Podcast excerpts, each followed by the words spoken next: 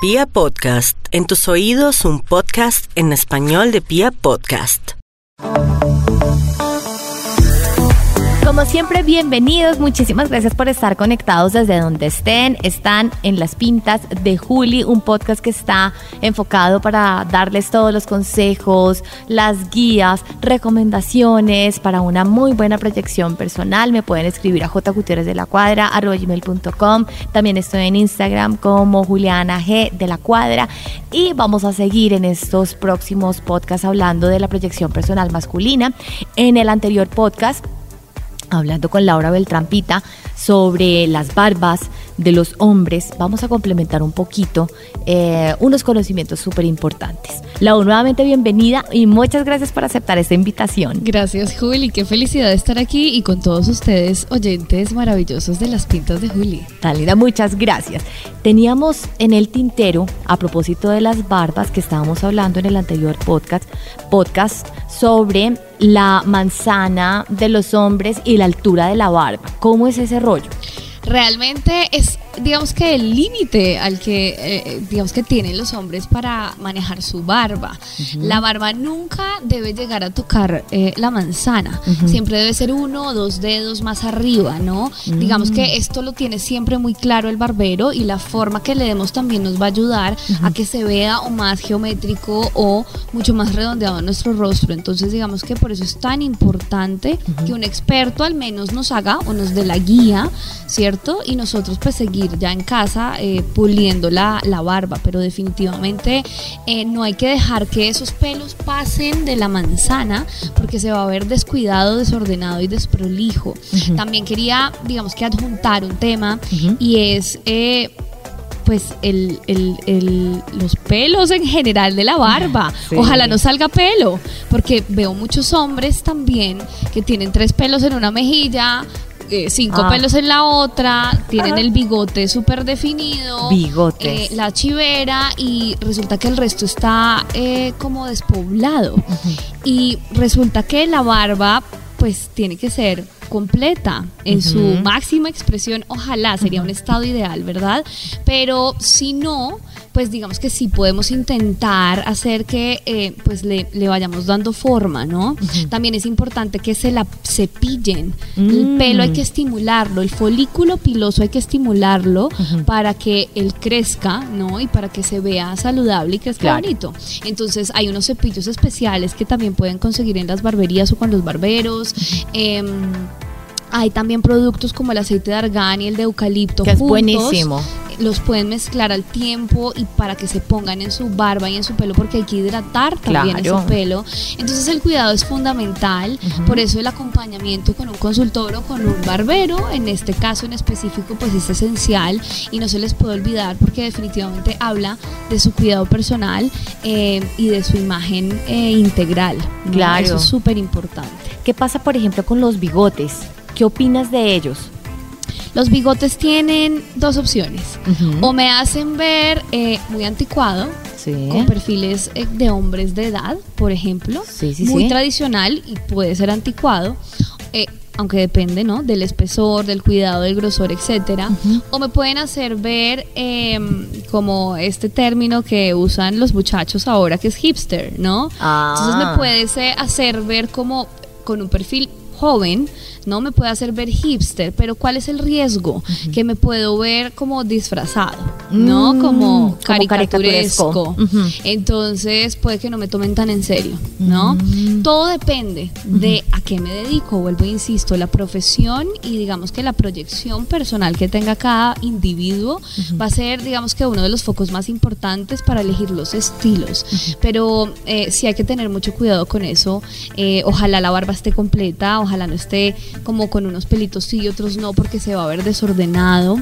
Em, y ojalá también si nos sale, escojamos diseños, digamos que muy parejos. Sí. Porque qué pasa con el candado o con la chivera o con solo no el bigote, Eh, nos pueden llevar a estos escenarios en donde nos podemos ver caricaturescos o podemos, digamos que generar rechazo también muchas veces Inconscientemente. eh, inconscientemente de nuestros interlocutores y pues eso no es lo que queremos, ¿verdad? Sí. Entonces hay que tener mucho cuidado porque esos estilos eh, en donde solo dejamos una sección de pelos en el rostro, pues nos pueden hacer caer, ¿no? En un distractor o en un error. Generar un eh, poco de ruido. En un error que tal vez no acompaña nuestra proyección y ese objetivo que tenemos de vernos y lucir bien. Ujú, Súper importante. Muy bien. Ahora vayamos. eh, um, hay un punto antes de pasar a los cortes de pelo. eh, y lo he visto bastante en algunos hombres que ya la barba se empieza a ver muy nevada. Pero su pelo se ve muy oscuro. Ahí, por ejemplo, he visto y en algunos momentos incluso he recomendado que se pueden echar un poquito de la misma pestañina de nosotras las mujeres, pero de manera muy sutil. ¿cierto? Es uno de los consejos, pero obviamente eh, sin caer en un maquillaje que uno diga como no, pero es que se le ve que está pintada, ¿cierto? Eh, ¿Qué sería lo ideal para recomendarle a unos hombres que ya están empezando a entrar en una edad en que la barba se empieza a ver ya demasiado nevada, mientras que su pelo y sus cejas están muy oscuras? Entonces ahí hay como un desnivel de colores. Ok, estamos de acuerdo. Digamos que yo siempre voy a la naturalidad y tú lo sabes, Juli. Entonces, entre más natural se vea y más se gocen sus pelos y su etapa y sus, sus contrastes, digamos que naturales, mucho mejor. Ajá. Digamos que ahí el consejo sería que no se deje la barba tan larga, ¿no? Ni tan espesa para que no se vea tan definido y tan marcado como esa, esa diferencia, ¿no? Se va a ver un sombreado, pero no tan, tan, tan puntual. Em, eso por un lado, pero por el otro si quisieran, digamos que si es algo que los afecta y no se quieren ver como con la barba em, tan canosa, ¿cierto? Sí. Lo que podrían hacer es que hoy en día venden productos como sprays em, para pintar las canas, por lo general Mm, buenísimo. los encuentras en cualquier lugar, ¿no? Entonces, eh, uno de estos sprays podría llegar a funcionar más efectivamente que la pestañina, porque muchas veces los hombres se vuelven un ocho con los productos eh, femeninos, entonces digamos que tampoco queremos que caigan como en el error, Ajá. pero sí venden unos sprays eh, o unas barras también Sí. eh, para pintar las canas. Entonces podrían irse a ese tema. Lo que pasa es que ¿Qué llegará a pasar si yo, no sé, llovió y eso se corre con la lluvia? No sabemos qué puede pasar. O, no sé, di un beso y quedó la mancha. O sea, podemos llegar a tener accidentes Sí, eh, claro. incómodos, además. Entonces, por eso yo siempre voy a que, a que usen sus canitas con orgullo. Además, dicen por ahí que las canitas son sexys. Sí, es Entonces, verdad. Pues hay que aprenderlas a usar y, y llevarlas con orgullo. Realmente yo creo que es un tema más de apropiarse de ellas y dominarlas y no dejar que se, que se, que se dominen, eh, que nos dominen o que superen como lo que podemos llegar a proyectar, sino que sean como un complemento. eh, eh, que nos haga ver masculinos y súper bien puestos en su lugar. Entonces ahí es donde hay que buscar el equilibrio también. Sí, claro. Y ahí obviamente también empieza a cambiar un poco la colorimetría, ¿no? Total. Eh, porque pasamos de pronto de un hombre que tiene el pelo muy negro y una barba muy negra, que necesitan todos esos colores mucho más intensos, oscuros, a algo mucho más gris. Entonces, por ejemplo, le ha pasado a George Clooney, Total. ¿no?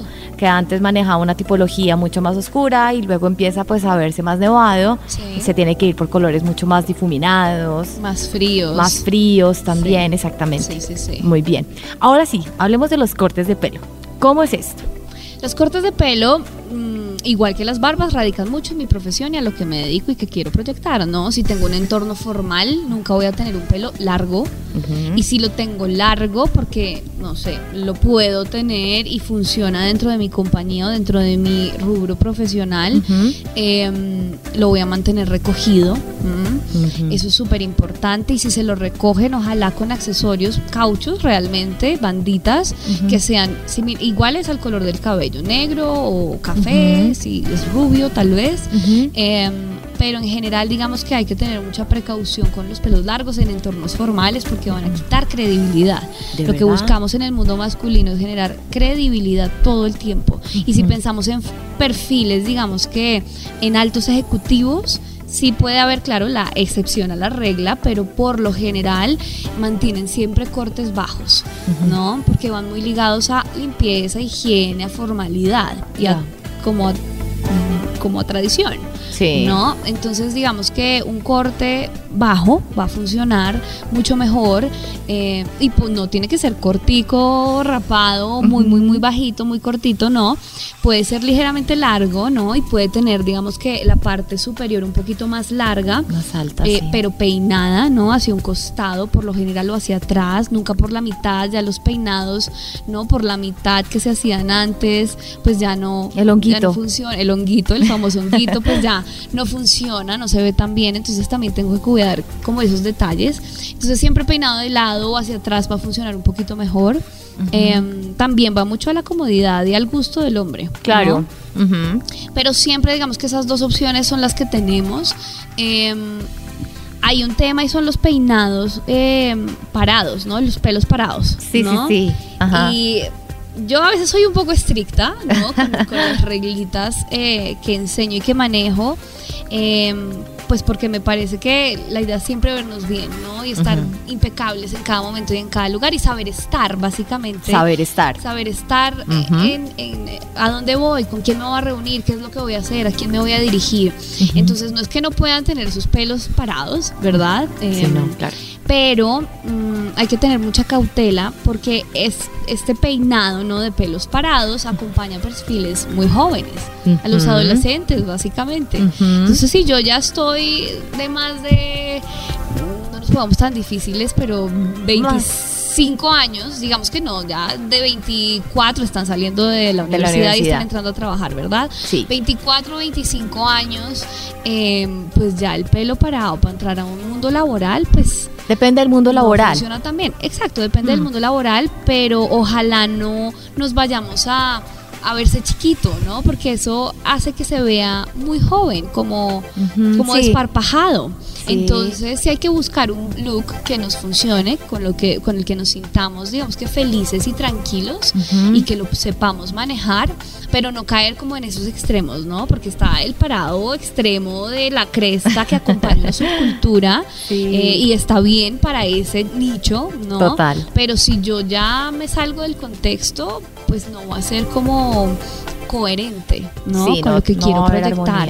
Y lo mismo los pelitos parados, ¿no? Hay que tener mucho cuidado con eso porque nos quita credibilidad y nos hace ver como niños, ¿no? Nos lleva al mundo de los adolescentes. Y pues cuando yo ya entro al mundo laboral, pues soy un hombre hecho y derecho o una mujer hecha y derecha. Entonces tengo que tener, digamos que eso en cuenta, ¿no?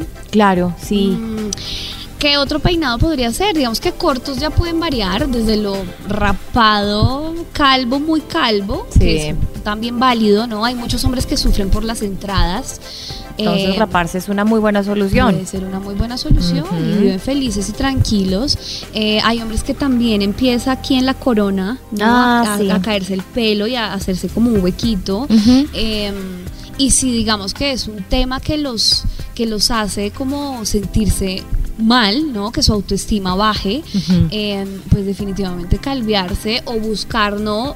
Hacer que crezca un poco más toda la zona superior Sí. del pelo y hacer como una moñita ahí atrás también Ah. puede funcionar, ¿no? Dejarlo más largo para tapar esa escasez como de, de- de cabello en esa zona. Hoy en día también hacen un montón de tratamientos, entonces también Sí, ir muchos. acompañado del dermatólogo es clave también para eso. Igual ningún producto saca... eh, pues hace milagros, ¿no?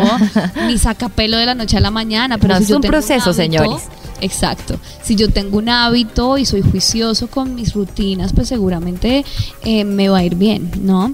Entonces, digamos que sí, radica mucho en, en mi personalidad, en el entorno en el que trabajo, en si soy formal, pues voy a tener pelos más, más, pe- más prolijos, ¿no? Más bajos y más Sí. prolijos. Si tengo ya perfiles más casuales o más informales, pues puedo tener ya, digamos que, mucha más, em, digamos que eh, soltura en mis Claro, estilos claro. eh, y me puedo ver mucho mejor, ¿no? El pelo puede ir mucho más relajado, mucho más suelto y se va a ver bien, eh, pero todo depende, ¿no? De mi, de mi estilo en general. Y también depende del sí. tipo de rostro, ¿no? Si tengo un rostro muy largo, Muy alargado, pues no me voy a poner cortes tan, eh, digamos que mm, Tan altos. tan altos en, en la parte superior, van a ir más planos, ¿no? Si tengo un rostro y van a ir más larguitos en la zona de los costados, Sí. por ejemplo. Si tengo un rostro muy grande, pues no me voy a poner, no me voy a dejar el pelo como tan desordenado Sí. o alborotado alrededor porque se va a ver más grande aún esa cabeza. Em, si tengo, por ejemplo, el rostro pues muy pequeñito, si necesito acompañarlo de un buen estilo eh, y de un buen corte porque así me va a funcionar muchísimo mejor. Claro. Entonces digamos que todas las variantes hay que estudiarlas y hay que contemplarlas para escoger el mejor corte eh, que vaya muy ligado a los objetivos, a la profesión, a los gustos. Al rol, a la edad. Exacto. Claro, de- hoy, de hoy en día, por ejemplo, vemos a muchos futbolistas Sí. rapados, con trenzas. eh, no sé qué opinas, por ejemplo, también de esos cortes y también em, de se pintan el pelo, ¿no? O sea, hacen a veces muchas iluminaciones.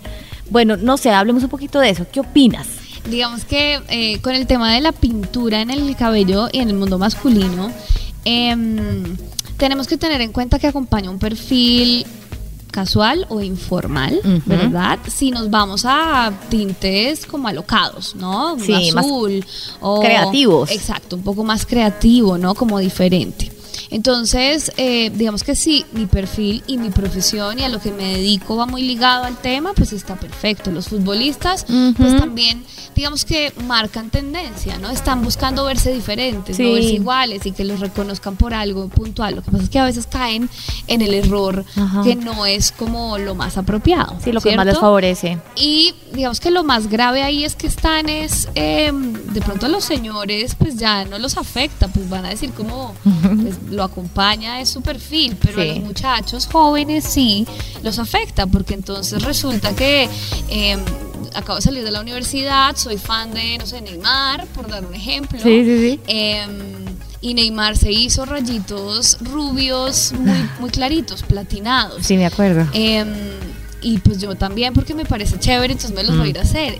Y ahí es donde empezamos como los errores, porque muchas veces ellos no están acompañados de un consultor de imagen Claro. o de alguien que les, les diga esto se le ve bien, esto, Esto se le ve mal, eh, o va a correr este riesgo si se lo llega a poner y si tomas la decisión pues está perfecto porque somos autónomos de tomar la decisión que queramos Claro. pero con mucha cautela y con mucha conciencia, ¿no? Con Y- autoconocimiento. y con estrategia. Esto se trata de estrategia. Con estrategia. Si yo no soy estratégico a la hora de seleccionar mi corte, mi color, mi tinte, etcétera, pues tengo Una estrategia que vaya acompañada de la naturalidad, de la personalidad de uno, del estilo, pero no simplemente copiar por copiar. Exactamente, entonces eh, eso es como lo más importante. No está mal en su mundo, porque es un mundo, digamos, que se mueve de Sí. eh, como de verse, de ser muy cambiante y de verse diferente y de Sí. causar como polémica más que otra cosa. Sí. Entonces yo ando en un mundo formal o tradicional o en una empresa